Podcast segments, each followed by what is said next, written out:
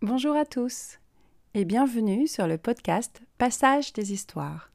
Je suis Gaëlle Deschelette, auteure, créatrice de contenu et formatrice. Et dans ce podcast, je vous livre des méthodes, des réflexions, des textes personnels et des interviews avec des auteurs francophones. Tout cela dans le but de parler de l'écriture et des différentes façons d'envisager cet artisanat des mots.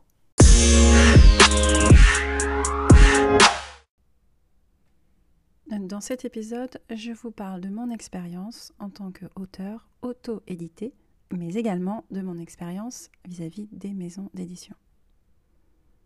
Mais avant de commencer, je vous présente rapidement mon parcours. Je lis et j'écris depuis toute petite mais j'ai réellement renoué avec l'écriture de fiction en 2014. Depuis, j'ai auto-publié deux romans et je termine la rédaction d'un troisième. Je crée du contenu informatif et parfois drôle pour différents médias, journaux en ligne, vidéos. J'ai également suivi et animé de nombreux ateliers d'écriture créative et je publie des billets sur mon blog ainsi que des fragments de mes écrits sur Instagram. Vous retrouverez toutes les informations dans la description.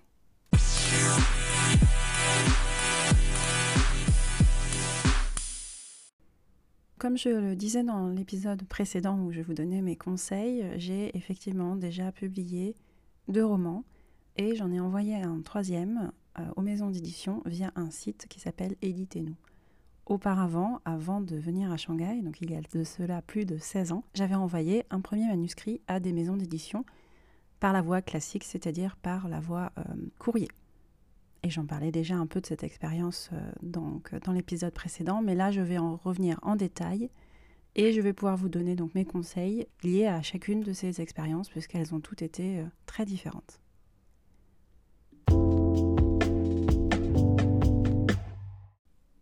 Pour mon premier roman, Sois belle et tutoie, je vais passer en revue dans un premier temps toutes les dépenses et les démarches que j'ai effectuées moi-même.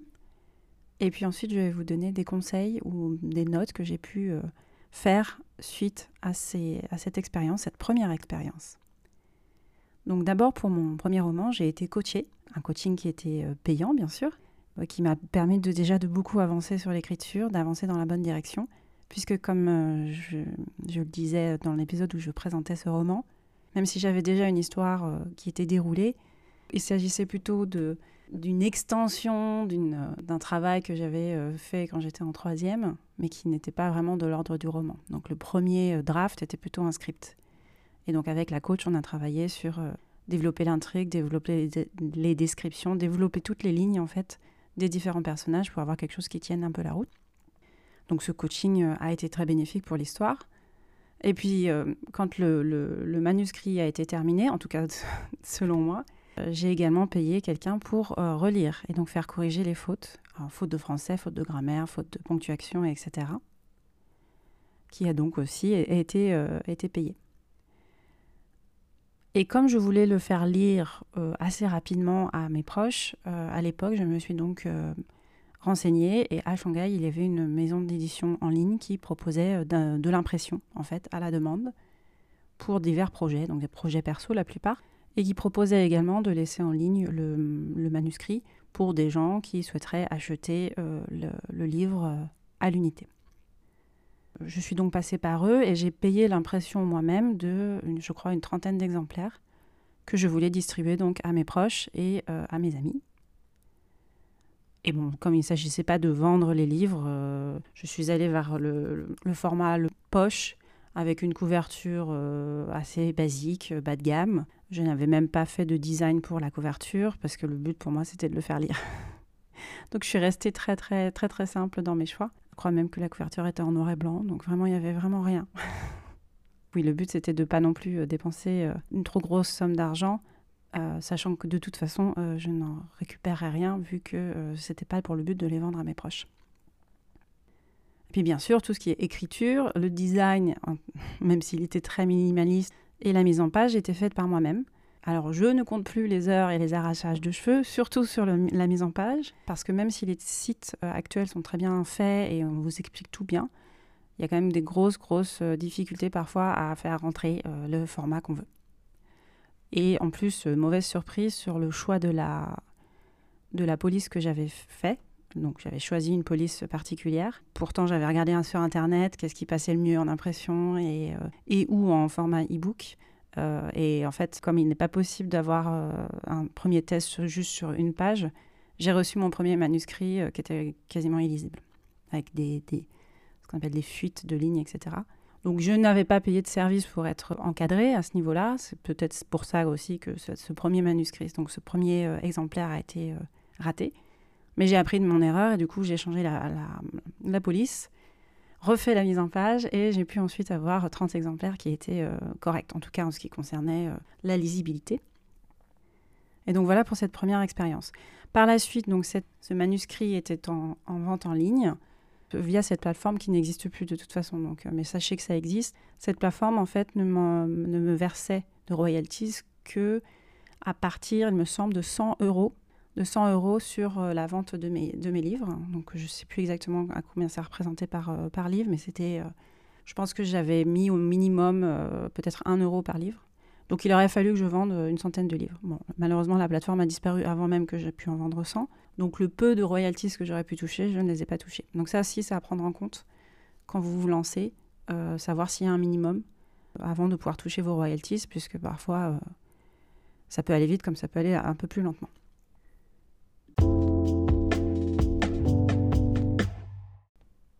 Pour les notes concernant cette première expérience, globalement euh, pénible dans le sens où je me suis bien arraché les cheveux à la fin, c'est-à-dire une fois que le livre était fini et que j'étais contente du résultat, la partie la plus complexe pour moi a débuté puisque je n'y connaissais rien et que j'ai très peu d'expérience dans ce domaine. Donc c'était assez, euh, assez laborieux pour moi. Mais bon, à part ça, j'ai appris et c'était un choix aussi. Hein. J'aurais pu très bien euh, payer les services de quelqu'un pour le faire, mais j'ai choisi de ne pas le faire parce que aussi je voulais apprendre par moi-même.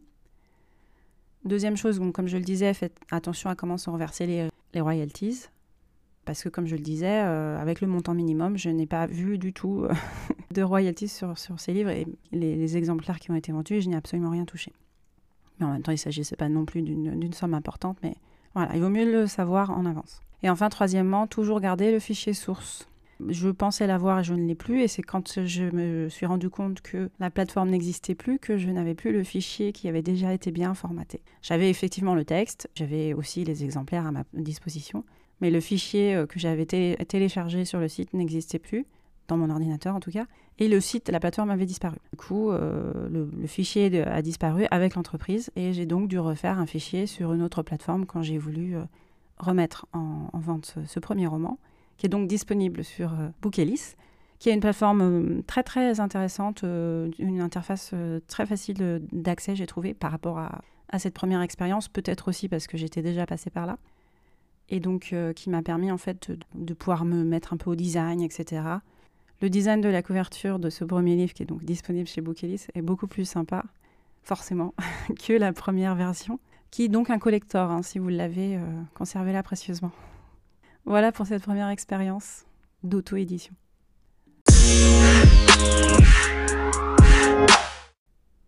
Pour mon deuxième roman, pareil, en fait, j'ai passé tellement de temps à, travailler dessus. Euh, ça m'a pris du temps déjà à l'écrire parce qu'il fallait que je trouve le temps. Mais j'ai aussi beaucoup travaillé vraiment sur le, sur le manuscrit en lui-même, qu'à la fin, j'avais juste envie de le publier. je ne voulais pas attendre, savoir si euh, c'était publié par des maisons d'édition. J'avais vraiment juste envie de, de le laisser euh, être lu voilà, par le public. En ce qui concerne tout ce que j'ai mis en œuvre et tout ce que j'ai payé, tout ce que j'ai fait autour de la conception de ce livre, j'ai dans un premier temps travaillé en groupe, toujours avec la coach euh, dont j'avais déjà parlé, Christine Liang. Et donc avec ce travail de groupe, de relecture quasiment euh, une fois par mois, je crois. Et ensuite, j'ai été aussi relue par elle. Tout ce travail en groupe, ce coaching, cette relecture, c'est moi qui les ai payés, encore une fois. Pour le design, je suis passée donc euh, par l'auto-édition encore une fois parce que voilà, je voulais que ça sorte vite. Pour le design et la mise en page, euh, ça a été un peu plus facile parce que j'avais l'expérience, même si c'était quand même pas toujours euh, simple, puisque donc la première plateforme que j'avais utilisée n'existait plus. Et j'ai choisi deux plateformes et aussi deux formats différents. Donc je voulais être disponible sur Kindle et Kobo pour le, les e-books et sur Amazon pour le format papier. Et donc pour chaque version, il fallait un, format différent. Donc euh, j'ai lu un peu, j'ai été, j'ai été euh, sur des forums, etc. J'ai eu des informations très pratiques. Il n'empêche que euh, il n'y a pas de format qui marche à tous les coups du premier coup. Donc ça, j'ai pas encore trouvé la solution, mais c'était un peu plus facile cette, cette deuxième fois. Et enfin, je n'ai pas fait de publicité. je n'ai pas payé pour de la publicité, mais j'avais déjà un compte Instagram et un site web que j'avais fait donc l'année précédente.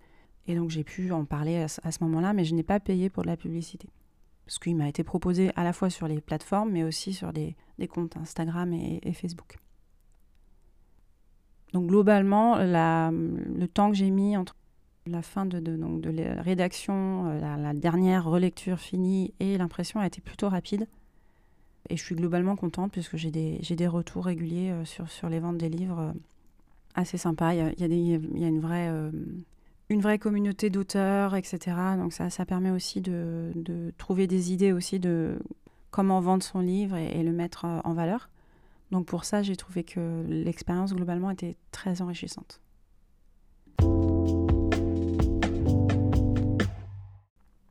Et donc les notes par rapport à cette euh, deuxième expérience, c'est donc dans un premier temps parce que j'ai rejoint un groupe d'auteurs et que ça m'a permis euh, de passer donc à à l'idée d'une bêta lecture, hein, dont j'ai parlé euh, dans l'épisode euh, il y a deux mois. Le premier groupe de lecteurs, très important pour savoir qu'on va dans le bon sens, pas se sentir trop seul non plus. Et donner confiance aussi qu'il euh, y, a quelque chose. Hein. C'est pas, pas juste nous qui avons cette idée. Il y a, y a, quelque chose à lire, il y a quelque chose d'intéressant dans ce livre. c'est ce qui fait aussi que j'ai eu très peu d'hésitation sur le fait que je voulais l'auto-éditer. Deuxièmement, j'ai rejoint aussi un groupe d'auteurs auto-édités sur WeChat, donc y a une plateforme de réseau social euh, chinoise. Euh, et donc c'est des anglophones, mais voilà, il y a un groupe d'auteurs euh, auto-édités qui m'ont donné aussi de bons conseils. Donc je vous encourage, peu importe la solution que vous choisissiez, d'essayer de trouver des auteurs qui sont dans la même situation que vous. Si c'est un premier roman par exemple, il y a forcément des groupes comme sur, sur Facebook ou autres.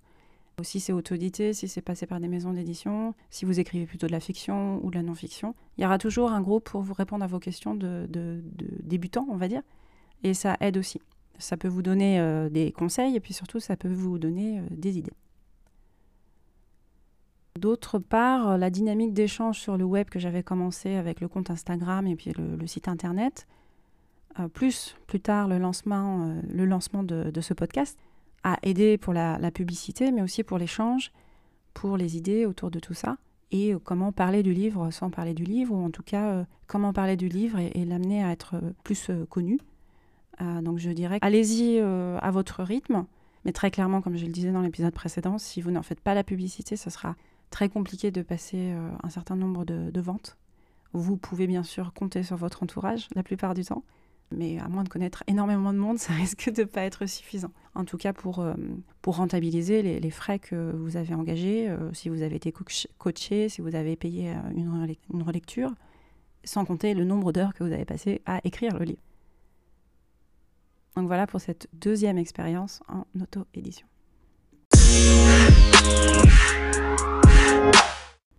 Donc là, je vais parler euh, dans cette partie des maisons d'édition et de mon expérience avec les maisons d'édition.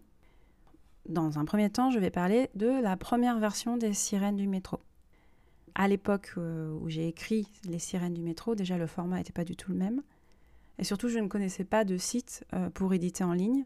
En tout cas, je ne sais pas si ça existait à l'époque, il y a 16 ans, mais tout était payant. C'est-à-dire que si on voulait se faire édité euh, à compte d'auteur, il fallait payer pour l'impression des livres. Il n'y avait pas vraiment de site à l'époque où l'on pouvait euh, vendre des e-books et des choses comme ça, ça n'existait pas. Et l'impression à la demande n'était pas encore, euh, pas encore généralisée. Donc la première version des sirènes de métro, que j'ai fini, écrite moi-même et surtout corrigée moi-même, qui n'était pas forcément la meilleure idée du monde. Mais à l'époque, j'étais encore étudiante et chaque sou comptait. Comme il s'agissait d'un projet très personnel qui me tenait à cœur, mais qui très clairement, euh, voilà, je, n'allais pas m'endetter pour, euh, pour me faire publier. J'ai décidé de limiter les frais. Je pense que ça s'est senti dans les premières pages, puisque je pense qu'il y avait encore des fautes. Ou en tout cas, peut-être des. Pas des fautes de français, mais des, des, erreurs de. Comme je peux avoir tout le temps du, mal à trouver mes mots, par exemple. Des erreurs de syntaxe ou des choses comme ça. Donc ça aurait valu le coup d'être relu, euh, en tout cas relu et corrigé par, par quelqu'un. Mais j'en avais, pareil, je pense que je travaille beaucoup sur mes livres et qu'au bout d'un moment, j'en ai marre. pas de l'histoire en elle-même, mais de travailler dessus. Et j'avais besoin d'un avis de professionnel. Donc la seule chose que j'ai payée, du coup, c'est l'envoi du manuscrit, donc l'impression et les timbres que j'ai payés donc de ma poche. Bon, ça coûtait pas extrêmement cher, mais ça, fait quand même un, un budget. Je pense que j'avais envoyé à une dizaine de maisons d'édition à l'époque. J'avais trouvé dans, sur des sites internet. Je ne me souviens pas trop des critères de recherche, mais je pense que j'ai dû aller vers les plus, les plus connus et ou quelques-unes que ma grand-mère avait dû trouver euh, dans les journaux qu'elle lisait à l'époque, qui disaient être en recherche de nouveaux talents. Comme je le disais dans l'épisode précédent, je n'ai reçu que très peu de réponses et les quelques rares réponses que j'ai reçues étaient négatives. Et sur ces réponses négatives, seules quelques-unes euh, me faisaient part de des choses qui n'allaient pas. Donc ça, j'ai apprécié de recevoir ces, réponses. Alors déjà, savoir que ça ne plaisait pas, bon, ok, ça m'a permis de voir que même si j'avais l'impression que l'idée était bonne et que le thème était bien traité, a priori, c'était pas forcément suffisant. Et les retours euh, constructifs m'ont permis aussi de me rendre compte que mon côté euh, vouloir tout mettre en même temps n'a pas forcément lieu d'être, ou qu'en tout cas, ça peut, desservir à l'histoire. Donc je me suis, j'ai laissé euh, reposer le manuscrit pendant presque 16 ans avant de m'y remettre euh, de cela il y a quelques années. Mais en tout cas, euh, en termes d'expérience, ça n'a pas été une expérience négative, puisque c'était, euh, je dirais, mon premier pas dans le monde de l'édition, et que je n'en ai pas eu si peur que ça, même si le résultat n'a pas été tangible. Donc je vous conseille de vous lancer, que ce soit en édition ou en auto-édition, ou de vous faire lire d'une certaine manière sur Internet, via des blogs ou via des, des comptes Instagram, etc., pour pouvoir avoir un premier retour sur vos écrits.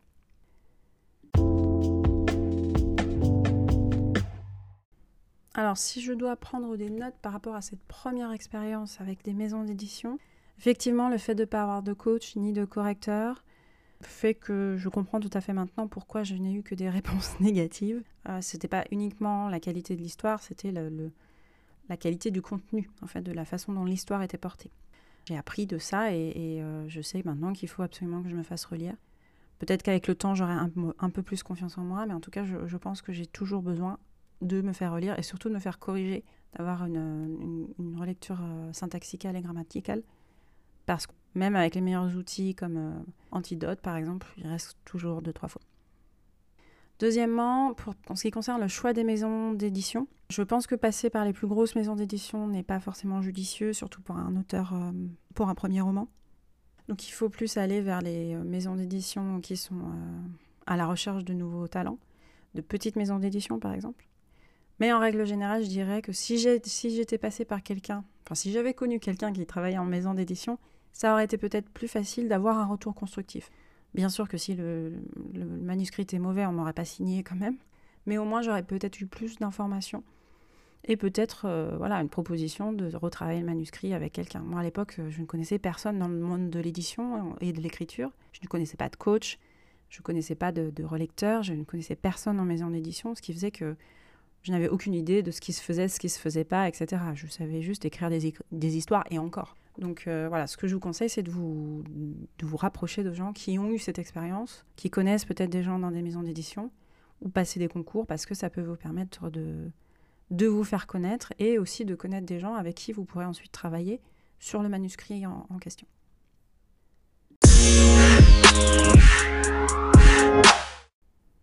Donc on passe à la deuxième version de Des sirènes du métro puisque comme j'ai déjà dû vous le dire, je recycle beaucoup mes histoires parce qu'elles me restent en tête, donc je dois les sortir d'une certaine manière. Et euh, j'étais pas satisfaite des retours des maisons d'édition, bien sûr, que j'avais pu avoir euh, il y a de ça 16 ans. Et le thème parlait encore beaucoup et j'y ai ajouté énormément puisque euh, la vie a fait que j'ai eu aussi beaucoup de, nouvelles idées par rapport à ce thème.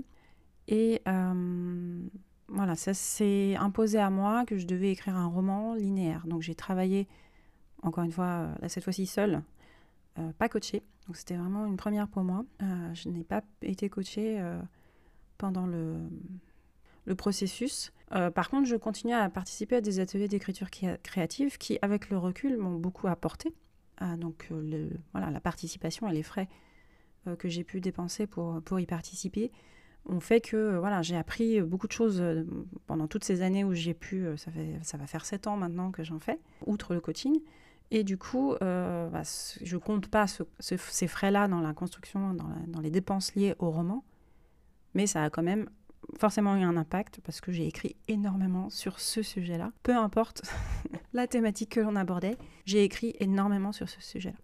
Je pense qu'aussi ça a beaucoup imprégné ma vie, donc il était temps que je change de sujet et que je me lance pour le prochain dans une histoire d'amour parce que ça fait du bien aussi de parler euh, d'amour. Donc à part ces, ateliers que j'aurais fait de toute façon, même si j'avais pas écrit de roman, je n'ai pas euh, eu de coach. J'ai eu une correction qui m'a été faite gracieusement. Et, mais j'ai quand même investi dans un logiciel de correction qui s'appelle Antidote, qui m'a servi aussi pour d'autres projets, donc ça c'était pas plus mal, et qui coûte environ 70 dollars par an. Donc c'est un super bon outil de correction, mais aussi d'apprentissage, puisque forcément, en lisant euh, les, commentaires liés aux euh, corrections proposées, on en apprend aussi beaucoup sur ce qui se fait, ce qui ne ce qui se fait pas. Et moi, vu que je travaille euh, dans un environnement multilingue, c'est vrai qu'il y a beaucoup de subtilités de la langue française que j'ai un peu oubliées, très honnêtement. je fais beaucoup d'anglicisme, etc., et des erreurs à ce niveau-là. Donc, intéressant aussi de se replonger là-dessus. Mais c'est vrai que du coup, j'ai quand même payé un logiciel de correction. Et puis, donc, quand on est venu le moment de savoir à qui proposer mon manuscrit, euh, je suis tombée donc sur cette proposition euh, d'un service de représentation que j'ai payé sur le site éditez-nous.com. Très honnêtement, ce qui m'a plu, c'était que c'était rapide puisque là, je n'ai pas du tout commencé à mettre le, fichier en page, je n'ai pas fait de design pour euh, dire, la couverture, etc. J'ai juste eu à rentrer, mes informations, remplir, euh, la description de, moi en tant qu'auteur, euh, du livre, etc. et donner le fichier et payer. Donc ça, c'était relativement facile. Et le fait que je sois à l'étranger aussi, à jouer, parce que c'est vrai que pour démarcher des maisons d'édition, s'il faut envoyer les manuscrits mais que vous n'êtes pas en France, c'est un peu compliqué. Et je préférais éviter d'ennuyer mes proches avec ça. Et puis, bon, si jamais il y a besoin de rencontrer des gens, c'est plus compliqué aussi. Donc, passer par le site me permettait d'être sûr d'être présenté à un maximum de maisons d'édition euh, possibles, donc via le site, et puis d'attendre et de voir ce que ça donne. Donc, c'est plus facile euh, pour moi, et aussi, ça fait une petite publicité puisqu'on est présent sur le, sur le site. Et donc, même si le, le, euh, manuscrit n'est pas lu ou n'est pas, pas sollicité, il y a, y a, quand même une présence sur le web qui est aussi importante. Pour l'instant, je n'ai pas de réponse, mais je vous tiendrai au courant de la suite.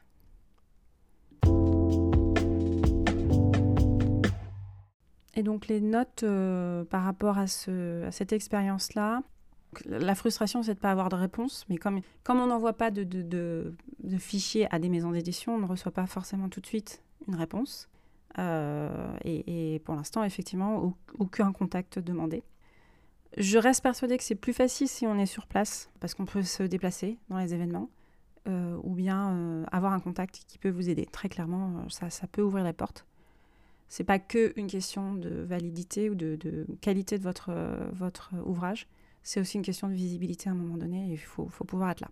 C'est plus facile si vous connaissez quelqu'un qui travaille dans l'édition. En ce qui me concerne, je sais que d'ici la fin de l'année, si j'ai vraiment aucune touche via ce site, je passerai par l'auto-édition. Au point où j'en suis, je deviens une habituée, même si je dois un peu galérer pour, euh, pour, mettre pour faire la mise en page. Euh, j'ai même déjà repéré une, enfin, une photo pour la couverture qui me plairait, donc euh, je suis limite prête à le faire. D'ailleurs, sur le site et d'ailleurs sur le, le, compte Instagram, pour donc le, texte, le premier chapitre du texte que j'ai que j'ai proposé en lecture sur ce podcast, mais aussi sur le compte Instagram, j'ai réalisé enfin, ce qui est l'esquisse d'une couverture. Donc bon, je, ça, c'est pas le problème. Je sais que ça me prendra un peu de temps, mais l'auto-édition, pour moi, reste une solution facile pour mettre à disposition mon livre. Après, c'est très clairement, euh, j'en parlerai euh, plus tard, mais c'est vrai qu'en termes de revenus, on est, bien loin de ce que pourrait proposer une maison d'édition euh, pour la signature d'un premier roman, très clairement.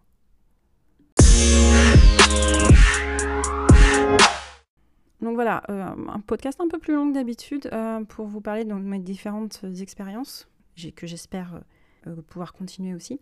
Tout ça pour dire très clairement, le retour sur investissement, il n'est pas encore complètement acquis, parce qu'il y a beaucoup de dépenses quand même, même si on fait de l'impression à la demande. le coaching, la relecture, ce sont des choses qui, voilà, pour lesquelles on ne peut pas s'en passer et, et, ça a un coût. Comme je disais, je ne parle pas du nombre d'heures passées à écrire le livre. Donc euh, très clairement, euh, je ne vis pas de l'écriture de mes romans. Euh, une chance pour moi, c'est que je fais beaucoup de, enfin, je fais de l'écriture pour autrui, qui, qui ça me, rémunère. Donc je me dis qu'en fait, selon un système de vase communicant, l'écriture pour autrui subventionne mon art, on va dire. Et ça me permet du coup d'avoir une visibilité, de pouvoir tester des choses, de continuer à écrire, de parler des sujets qui m'intéressent aussi, et d'avoir voilà, cette satisfaction d'avoir quand même des lecteurs, et, notamment des lecteurs qui ne me connaissent pas forcément, parce que c'est important aussi de ne pas avoir que des amis qui vous lisent, même s'ils sont aussi critiques et objectifs que n'importe qui. Euh, le fait de toucher des personnes qui peuvent vous dire après en vous laissant un message en disant que euh, voilà ils se sont retrouvés dans ce que j'écris, c'est forcément euh, quelque chose d'intéressant. Voilà pourquoi je n'hésiterai pas à passer à l'auto-édition pour donc mon troisième roman, si jamais je n'ai pas de réponse des maisons d'édition, parce que ce serait trop dommage d'attendre trop longtemps, et surtout parce que j'ai pas beaucoup de patience. Voilà.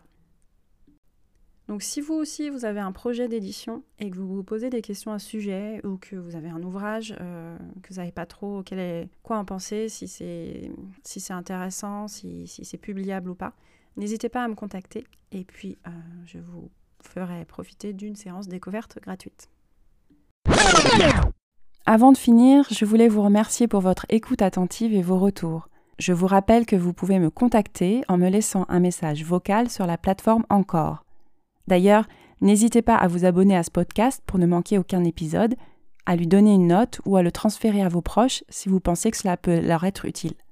Vous pouvez également me contacter sur Instagram à passage.d.histoire ou bien sur Facebook ou LinkedIn sous le nom Passage des Histoires. Et également me soutenir sur Patreon. Je vous mets tous les liens dans la description.